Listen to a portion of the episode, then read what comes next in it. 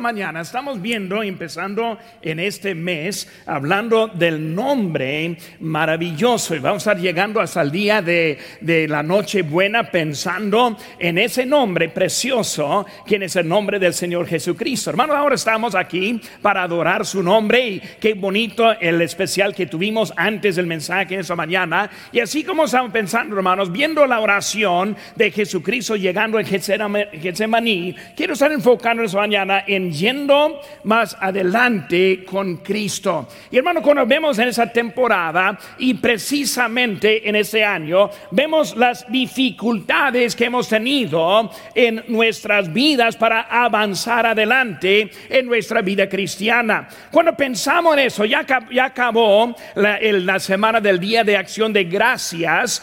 Y mi pregunta para empezar esa mañana es, ¿en qué está agradecido?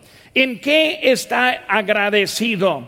¿Qué ha, hecho Dios en su vida? Cuando vemos la brevedad de la vida y entendemos que nuestra vida es como un vapor, nomás por un tiempo, aquí estamos este, presentes, vemos que hay cuáles cosas hay, en cuál dirección va su vida. Y cuando esa, esa pregunta, hermanos, en cuál dirección va su vida, no estoy hablando en algo general, sino que en algo más preciso. Si usted hablara de esta semana pasada, pensando de lo que hizo para el Señor, ¿en cuál dirección va su vida? Cuando vemos en ese día, cuando hacemos los planes entrando al mes de diciembre, ¿en cuál dirección va su vida? Y hermano, cuando pensamos en eso, vemos que hemos tenido muchos obstáculos en el año 2020. Y cuando pensamos ese año de 2020, pues hemos visto muchas cosas que han sucedido para hacer más difícil nuestro camino hace que con Cristo también. Mi pregunta es esta, ¿está más cerca del Señor, más obediente al Señor en este tiempo? ¿Está más lejos del Señor? O sea menos obediente al Señor. Hermanos, no es posible quedarnos en el mismo lugar. Nosotros vamos avanzando o vamos atrasando. Vamos para adelante o vamos para atrás. Y cuando vemos de vida ahora y ahora llegando al final de este año, ¿en qué dirección vamos a estar saliendo ya pensando en eso? Hermanos, el tema del año, cuando empezamos el año, fue extendiendo hacia adelante. Para mí es un tema algo oportuno para este tiempo. Cuando pensamos extendiendo hacia adelante. Y nosotros entrando, entrando el año no supimos lo que iba a ser este año. Pero Dios sí ya sabía. Pero cuando vemos ese año extendiéndonos, hermanos, extendernos hacia adelante no depende de nuestras circunstancias. Extendiéndonos hacia adelante no depende qué tan fácil o qué tan difícil. Está hablando de una actitud y luego poniendo en práctica lo que nosotros vemos en nuestra vida. Cuando vemos eso, hermanos, Dios sabía todo lo que nos traería este año. 2020 nos fue presentado por Dios para nuestro bien y para nuestra madurez espiritual. Nosotros ya sabemos el texto de Romanos 8:28 y sabemos que a los que aman a Dios, todas las cosas, hermanos, todas las cosas les ayudan a bien. Esto es, a los que conforme a su propósito son llamados, todas las cosas. Esta pandemia eso dificultades económicas. Lo que vemos en todo es para nuestro bien. Saben que hermanos, en cinco semanas vamos a entrar al año próximo. Ya estamos al último de este año. Algunos están diciendo, pues gracias a Dios, quiero acabar este año de 2020, ¿verdad? Quién sabe si el año próximo va a ser mejor, pero hemos sabido que ese año ha sido un poco difícil. Pero hermano, mientras que estamos pensando en las preguntas cómo va la vida, pues vemos esta escena, escena de lo que estamos viendo. Viendo, hermanos, aquí en Mateo 26, vemos que es lo que nosotros conocemos como la Semana Santa. Él es un camino, el Señor Jesucristo en camino a la cruz del Calvario. Ya pasaron los eventos de la entrada triunfante, de la última, de, la última cena. El tiempo para prepararse ya se acabó y ahora está en los últimos minutos. Lo necesario en ese tiempo, hermanos, para el Señor era orar, orar. Si una cosa que hemos, deberíamos de aprender en ese tiempo es cómo orar. La oración es muy necesaria. Cristo está listo ahora para ir a la cruz del Calvario y está viendo la oración tan necesaria. Vemos también que él necesitaba el apoyo de sus seguidores. No solo la oración, sino el apoyo. Necesitaba la preparación ese momento para preparar a sus discípulos para seguir adelante después de este tiempo, este tiempo que estaban allí. Cuando vemos los doce discípulos, hermanos, vemos que ocho se quedaron en la parte afuera. Uno ya no estaba, Judas Iscariote. Vemos que tres le siguieron más adentro, siendo Pedro, Jacobo y Juan. Ellos ahora están adentro con Cristo. Vemos, hermanos, eh, interesante que esos mismos tres eran los tres presentes en la transfiguración. Vemos que esos tres eran los que estaban más cerca del Señor en su ministerio. Cuando vemos, hermanos, vivimos un tiempo cuando es difícil seguir a Cristo y precisamente hablando de más adelante. Cuando hablamos, hermano, de nuestra vida, debemos entender que debemos seguir más adelante, ni modo como van las circunstancias de esta vida. Hermano, cuando hablamos de nuestra vida, siempre el tiempo con Cristo es sinónimo con nuestra, eh, nuestra manera de vivir espiritualmente. Hermano, siempre nuestra asistencia es algo que se conecta a nuestra lealtad. Si no estamos conectados a, su iglesia, no estamos conectados al Señor Jesucristo. ¿Por qué? Porque la iglesia es el cuerpo de Cristo. Por eso ponemos mucho énfasis en la iglesia y nuestra asistencia. Hermanos, el centro de salud de nuestro estado está en contra de la asistencia. Las leyes están en contra de la asistencia. Los amigos familiares muchas veces están en contra de la asistencia en la iglesia. Hermanos, pero hubo eh, este obstáculos en la vida de los discípulos que yo también veo en la vida nuestra en esta en este momento en que vivimos. Ellos estuvieron llegando en ese momento de mucha necesidad y fallaron en varios aspectos simplemente porque no pudieron sobre eh, este, alcanzar estos obstáculos en su vida. Y muchas veces nosotros vemos obstáculos. Obstáculos no es algo nuevo. Tal vez el tipo o la clase varía. Tal vez este año es poco distinto que otros años. Pero hermano, hay cosas que suceden en nuestras vidas años tras años que también presenten problemas en nuestra vida para poder seguir adelante con nuestro Señor. Porque cuando entramos ahora en la temporada de Navidad y vamos a estar enfocando en ese nombre precioso, quiero empezar por pensar de movernos más adelante terminando este año en que estemos ahora.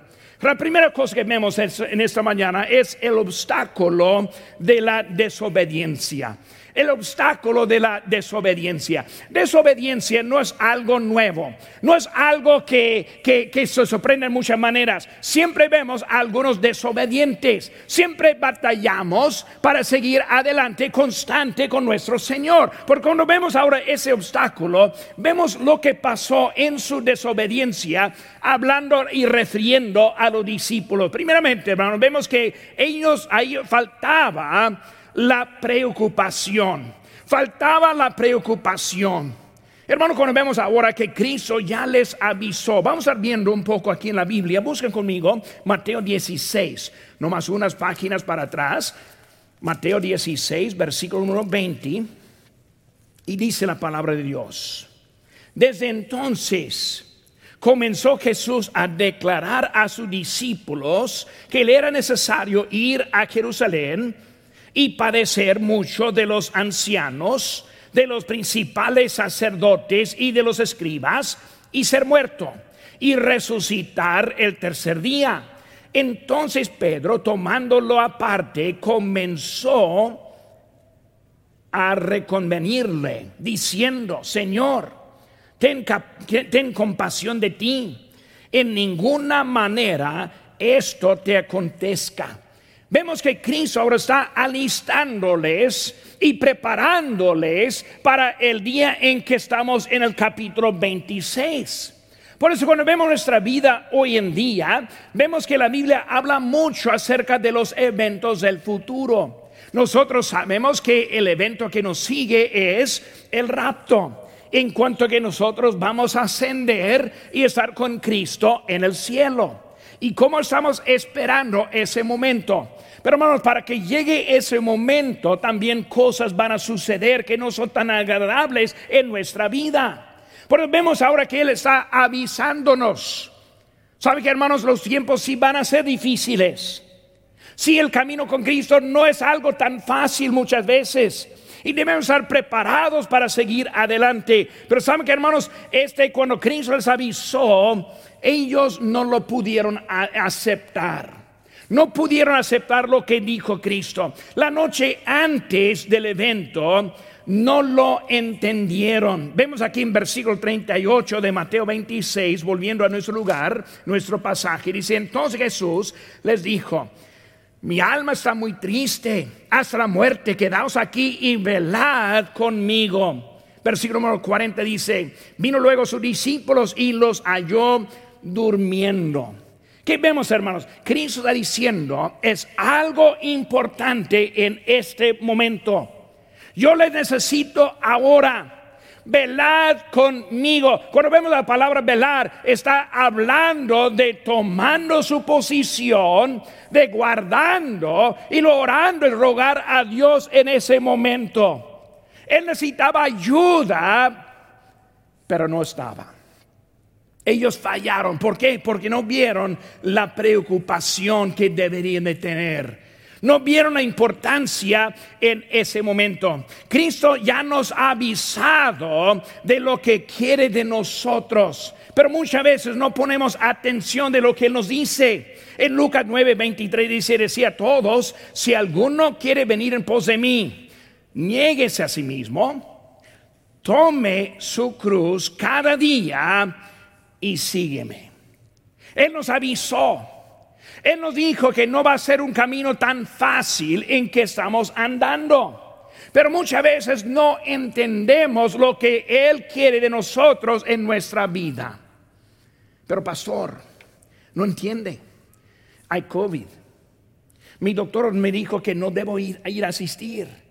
Y muchas veces andamos pensando en cosas que tomen la prioridad en la vida. Ahora, para que me entiendan, hay algunos que no deben estar aquí en ese momento. Yo estoy de acuerdo con eso. Yo sé algunos que están, pues es, es mucho más peligro que para otros. Yo entiendo eso. Pero lo que estoy diciendo, hermanos, que no tomen decisiones basadas simplemente en lo que es en lo físico. Cristo quiere algo de nosotros y nuestra lealtad. Ellos pensaron solo en su propia necesidad. Ellos pensaron solo en sus propios deseos. Ellos no pusieron mucha atención de lo que Cristo necesitaba en ese momento. Cuando vemos antes de la crucifixión, busquen conmigo a un libro de Marcos capítulo 10. Marcos capítulo 10, no unas páginas poco más adelante en su Biblia. Marcos capítulo 10, vemos ahora que, eh, lo que Cristo está diciendo aquí. Dice aquí, entonces aquí 10, capítulo 10, versículo 37, comenzando con 35. Dice, entonces Jacobo y Juan, hijos de Zebedeo, se le acercaron diciendo, maestro, querríamos que nos hagas lo que pidiéremos. Uh, van a hacer una petición a Cristo. Él les dijo, en versículo 36, ¿qué querés que os haga? Ellos le dijeron, concédenos que en tu gloria nos sentemos el uno a tu derecha y el otro a tu izquierda. Qué ridículo vemos ahora los discípulos. Hablando con Cristo en ese momento. Cristo ahora está planeando ir a la cruz del Calvario. Su posición era en medio de los cruces. Su posición era morir por nosotros. Y aquí llegan dos discípulos con mucha preocupación. Y su preocupación es, Señor, por favor que nos dé el lugar principal. Señor, que tú nos glorifiques. Señor, que tú nos, nos hagas algo de preferencia. Vemos que su preocupación estaba totalmente en otro lado de lo que Cristo necesitaba en ese momento. ¿Saben que hermano? Nuestra vida, Cristo quiere algo de su vida y algo de mi vida. Lo que Él necesita ahora en ese momento es que nosotros nos enfoquemos en lo que Cristo quiere de nosotros. Cuando vemos el momento de la ascensión, en Hechos 1, 6 y 7 dice, entonces los que se habían reunido le preguntaron diciendo, Señor, ¿restaurarás el reino a Israel en este tiempo? Y les dijo, nos toca a vosotros saber los tiempos o las sazones que el Padre puso en su sola potestad. Vemos otra vez su atención Señor, vas ahora a establecer su reino aquí en la tierra. No entendiendo que Él va a ascender, no entendiendo que Él va a dejar aquí para encargarse con la obra de, Cristo, no entendiendo que estamos entrando en la época de gracia de la iglesia en que estamos todavía. Y muchos de nosotros así somos, tenemos una vista muy corta de lo que Dios quiere con, con nuestra vida. Ellos ahí estuvieron pensando en otras cosas. Vemos también, no, no estuvieron muy preocupados porque vemos eso, pues se quedaron dormidos. Discípulos, voy a morir mañana. Y se quedan dormidos. Es la última vez que les necesito en una hora como esta. Y se quedan dormidos. Discípulos, hay tanto que necesito en tu vida y están dormidos. Muchos de nosotros no vemos la importancia de lo que Cristo está haciendo con nuestra vida.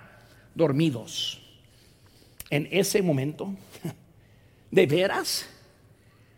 ¿No más una sola hora no pueden quedarse? ¿No pueden simplemente conmigo, estar conmigo en este momento? Hermanos, en nuestra, nuestro valle hay gente muriéndose. Tal vez no de COVID, pero la muerte sí está segura. Hermanos, este sábado, ¿cuáles son sus planes?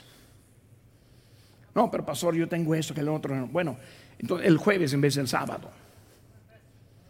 Ah, pero no puedes el jueves tampoco. Bueno, escoge su día. No hay problema. Tenemos mapas. Es muy fácil para hacer, no es algo difícil.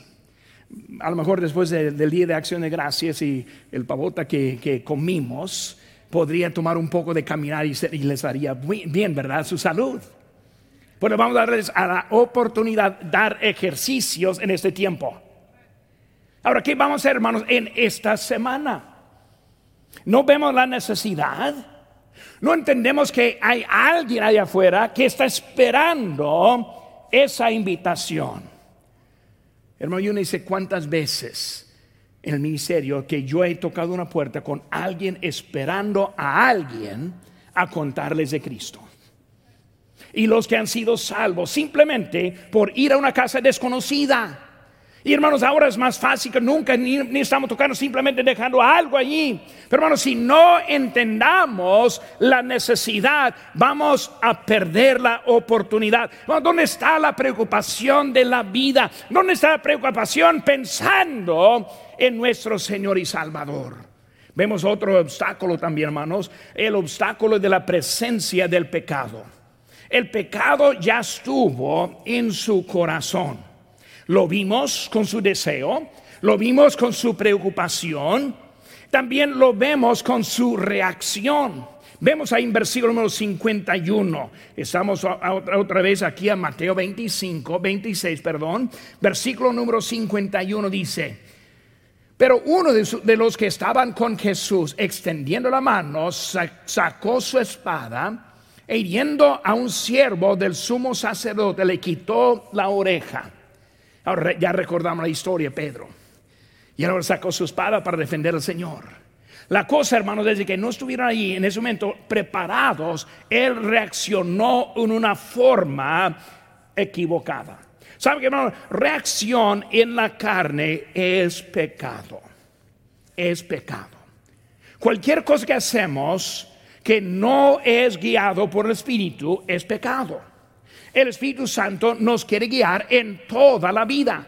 Nos quiere ayudar en el trabajo, nos quiere ayudar en la casa, nos quiere ayudar en nuestra vida ordinaria, nos quiere ayudar también en el tiempo dedicado al Señor. Pero vemos que Él ahora está en su carne en ese momento. Y luego vemos ahora que no estaba preparado. Porque sabemos eso, hermanos. Pues porque en un poco más adelante lo vemos negándole al Señor. Por eso desde una cosa, dormido, hasta ahora otra cosa, reaccionando. Hasta la tercera cosa, están negando al Señor. Una cadena de eventos que empezó en su vida. Hermanos, con el pecado vemos que ellos huyeron en vez de confesaron. Cuando el Señor dijo, no pueden velar conmigo por una hora, ni vemos a ninguno confesando. Ninguno diciendo, Señor, perdóname. Ninguno está hablando de lo que, lo que le faltaba en su vida. Pero hermanos, Cristo ahora está interesado hasta en la vida de ellos. En Marcos 17 dice, pero id decir a sus discípulos y a Pedro, todavía enfocando al quien, quien le había negado, en quien le había fallado en ese momento de necesidad. Vimos, hermanos, faltaba la preocupación, Vemos también que falta la presencia del pecado número tres, hermanos, encontrar el perdón. Cristo está dispuesto. Hermanos, como cristianos, la confesión es necesaria. Voy a estar enfocando más en eso, yo creo, como, nunca. Porque una cosa que estoy viendo es que en el cristianismo hoy en día son muy pocos que se paran y confiesan sus pecados al Señor. Dice David, hermanos, en 1 de Juan 1.9, si confesamos nuestros pecados. Él es justo y Él es fiel y justo para perdonar nuestros pecados y limpiarnos de toda maldad. Hermanos, ese texto está al creyente, no al incrédulo, para nosotros.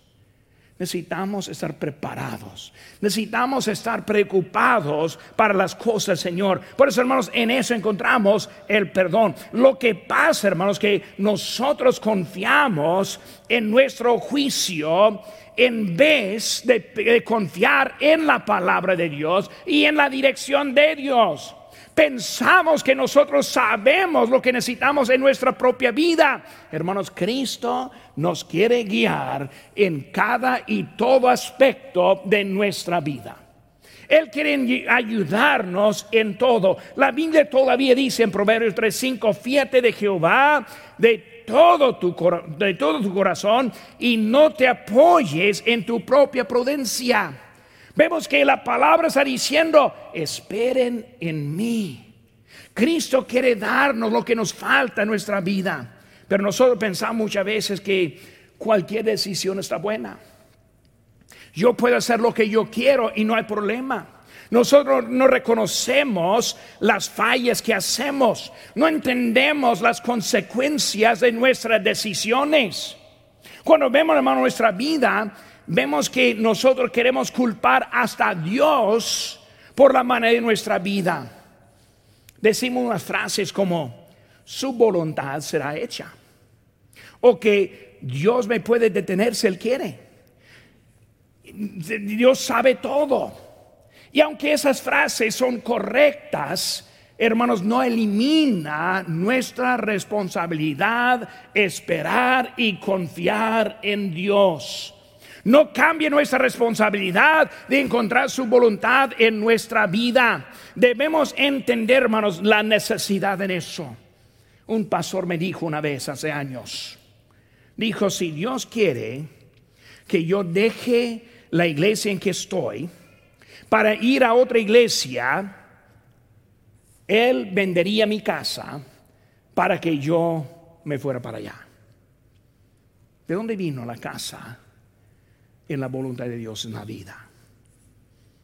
¿De dónde vienen nuestros bienes cuando hablamos de la voluntad de Dios en la vida? ¿De dónde, desde cuándo Dios se ha preocupado por nuestra casa o nuestra vida. Ese mismo pastor no vendió su casa, se quedó allí. La iglesia de mal fue en peor. Y hoy en día ni existe esa iglesia, ni ese pastor está en el ministerio en ese momento, pero está en su propia casa todavía. Hermano, un misionero me, dijo, después de invertir 30 años en un pueblito, él dijo, dejo a este pastor nacional por un año.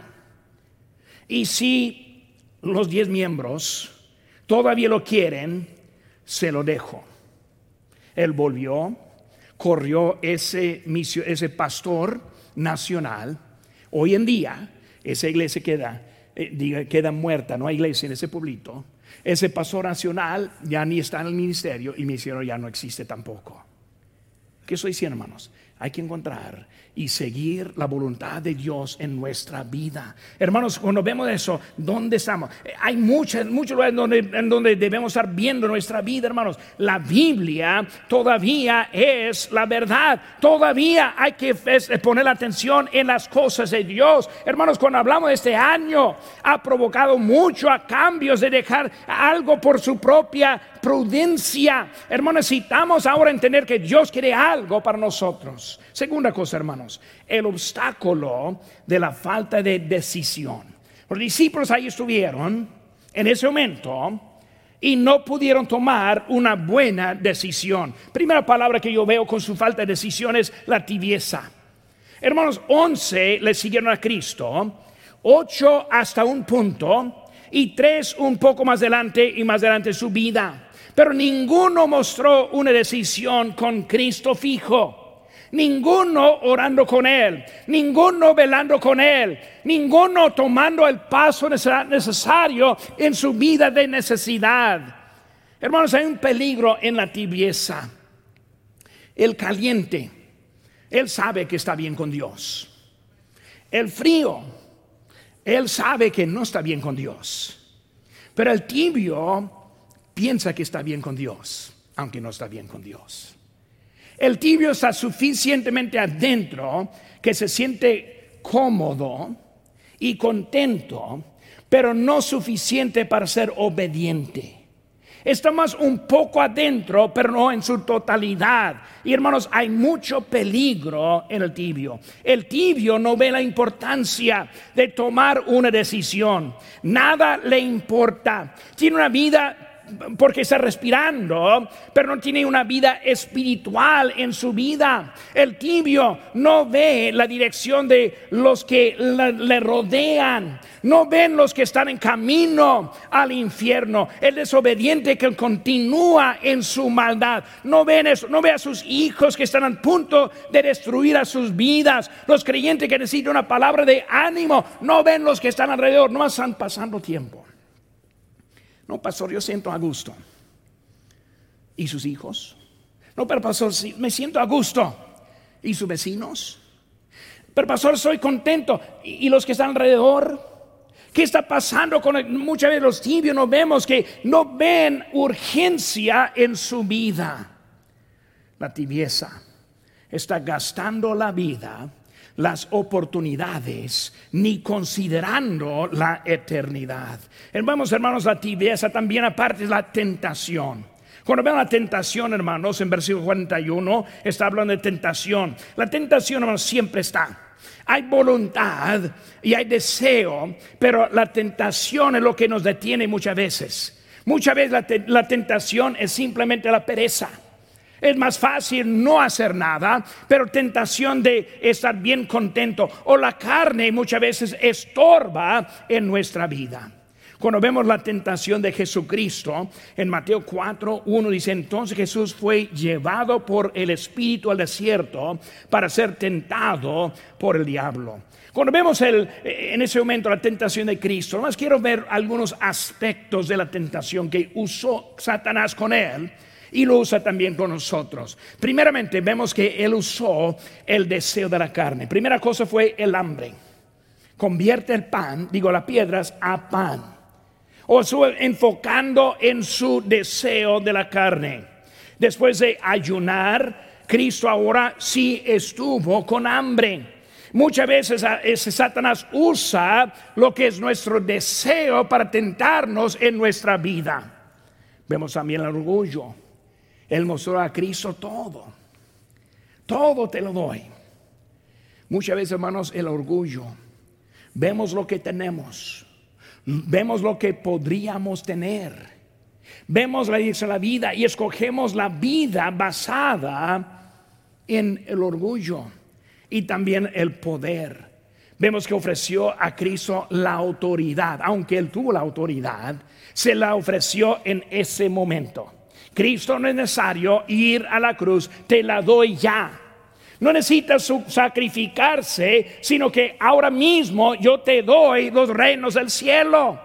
Y muchas veces nosotros vemos que podríamos rodear el sacrificio, pero perderíamos, perderíamos lo que Cristo tiene para nuestra vida. La tibieza, la tentación y ahora la mala decisión tomada. Vemos, hermanos, que la mala decisión tomada es un producto. Lo que vimos ahí en versículo 51 de Pedro ahora cortando la oreja, tibio, ser tentado y ahora la decisión. Una cadena que vemos, es un proceso. Versículo 56 dice, mas todo eso sucede para que se cumplan las escrituras de los profetas. Entonces todos los discípulos, dejándolo, huyeron. Vemos, hermanos, que empezó con cosas pequeñas.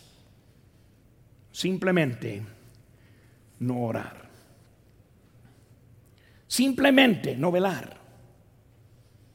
Hermanos, en realidad algo fácil. Algo que no costó mucho. Algo que realmente no hubo sacrificio. Pero desde que fallaron en lo pequeño, siguió hasta lo más difícil en su vida, la decisión tomada. Vimos, hermanos, el obstáculo de la desobediencia, el obstáculo de la falta de decisión, otros hermanos, el obstáculo de la falta del desarrollo. El obstáculo de la falta de desarrollo, faltó la preparación. No estuvieron preparados para tener una buena respuesta es lo que pasa muchas veces en nuestra vida. Tomamos decisiones del momento. La respuesta se origina en este momento. No estamos preparados para tomar una decisión fija en el momento de necesidad. Y muchas veces fallamos porque no estamos preparados. En Mateo 14, 4 vemos que Juan tomó una decisión. Dice porque Juan le decía, no te es lícito tenerla. Él habló a Herodes, porque Herodes tuvo la mujer de su hermano. Y Juan ahora le está hablando rápidamente. Herodes lo que está haciendo está mal. Ahora vemos la, la consecuencia de eso. En versículo 10 de ese mismo capítulo dice, y ordenó, Herodes ahora, ordenó decapitar a Juan en la cárcel. No le importaba lo que era la consecuencia lo que necesitaba es tener una respuesta ya lista. Hermanos, si no estamos listos cuando está fácil, menos vamos a estar listos cuando está difícil. Cuando tenemos libertad y si no tomamos decisiones en la libertad, quitando la libertad va a ser mucho más difícil. Si no estamos decididos ya, vamos a fallar en el momento de más problemas. Estamos pensando, pero hermano, pero pastor, un día todo eso va a acabar y vamos a volver a la vida normal. Yo no sé. Ojalá. Yo espero que todo vuelva como antes, pero no, yo no tengo la seguridad de eso. Mi decisión no está basada en lo que va a suceder mañana. Tenemos que decidir de hoy lo que es para nosotros hoy en día. No estuvieron preparados para dar esa respuesta. Debemos estar preparados en los tiempos como eso. 1 Pedro 3:15 dice, sino santificad a Dios el Señor en vuestros corazones y estad siempre preparados para presentar defensa. ¿Qué vemos en ese texto, hermanos? Vemos que santificad a Dios en vuestro corazón. Está hablando primeramente, hermanos, tomar una decisión, vivir para Cristo. Santificar significa apartarse del mundo, apartarse de desobediencia, apartar, apartarse de los deseos de la carne y luego seguir adelante. Por eso empiezan a santificar. ¿Para qué? Para ahora estar preparados para presentar la defensa. Muchas veces queremos presentar la defensa sin estar apartados, sin estar decididos. Hermano, más que todo en eso, esa preparación nos hablando acerca de estudiar y contestar bien, ¿no? Está hablando de su vida, da la respuesta. Yo conozco a cristianos que tienen la buena respuesta de la, de la, de la boca, pero su vida ya, ya me muestra lo que cree. Bueno, si no está viviendo lo que está diciendo, no le quiero escuchar. Para nada funciona. Está hablando de la vida, hermanos. De la vida podemos dar respuesta de lo que Dios ha hecho en nuestra vida. Faltó, hermanos, el plan. Cuando no hay preparación, tampoco hay un plan. Pedro dormido, ahora cortando la oreja, después huyendo y luego negando y luego abandonando al Señor. no, no tuvo un plan de cómo salir en todo eso. Si no tenemos un plan, no sabemos cómo vamos a actuar en situaciones diferentes. Vemos ahora cuál es el plan correcto. Josué nos dijo muy bien cómo es el plan. Ahí en Josué capítulo 24, 15. Si os mal parece servir a Jehová, escogeos hoy a quien sirváis. Si a los dioses de a quienes sirvieron vuestros padres cuando estuvieron en el otro lado del río, o a los dioses de los amorreos, en cuya tierra habitáis. ¿Cómo, está hablando de eso? ¿Cómo, ¿Cómo Josué entendía de la vida de sus padres, sus antepasados, la vida de los que viven hoy en día? Pero como dijo él, pero yo y mi casa serviremos a Jehová. Hermanos, necesitamos aprender, entrando en esta temporada de Navidad, ¿Cómo vamos a responder? ¿Qué vida vamos a vivir?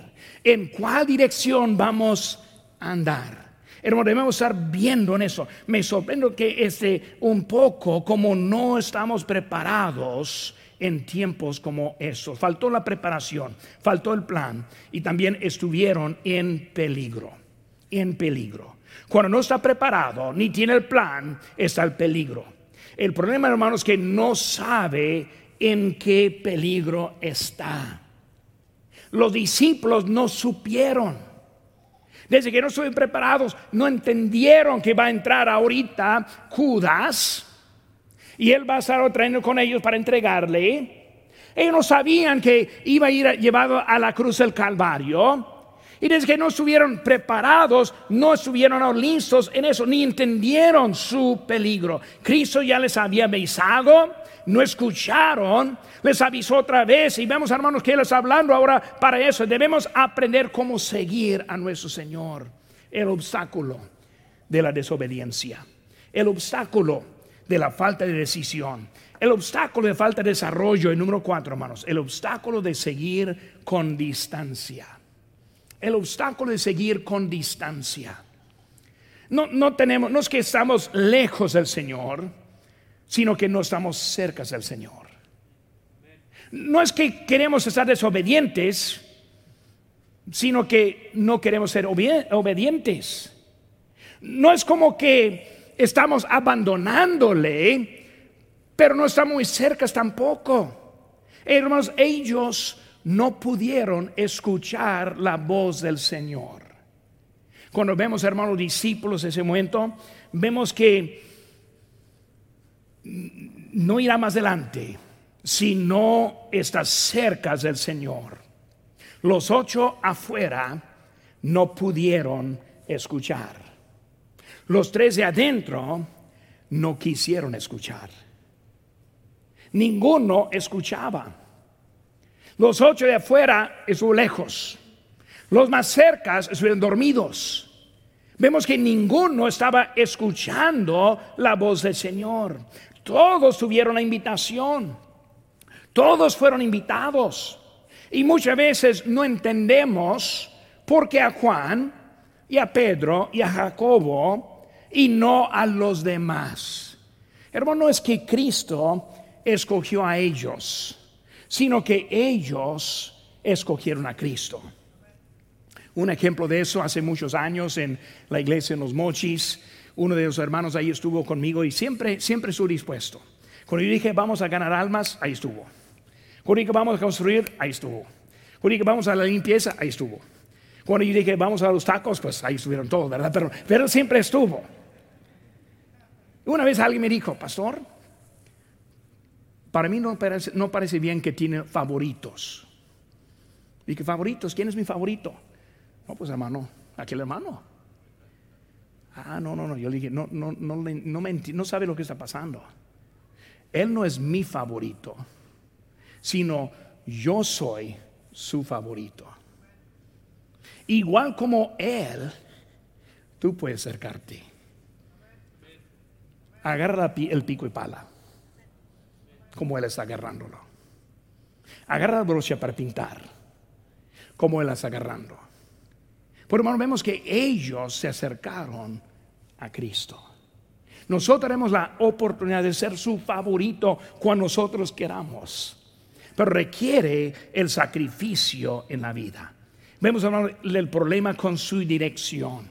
Cuando hablamos de la, del avivamiento, hermanos, el avivamiento es escuchar la voz de Cristo, reconocer las fallas en la vida, y hermanos, seguir adelante abandonando las fallas que hemos cometido. El avivamiento es dejar la desobediencia y empezar la, digo, la desobediencia y dejar y seguir la obediencia.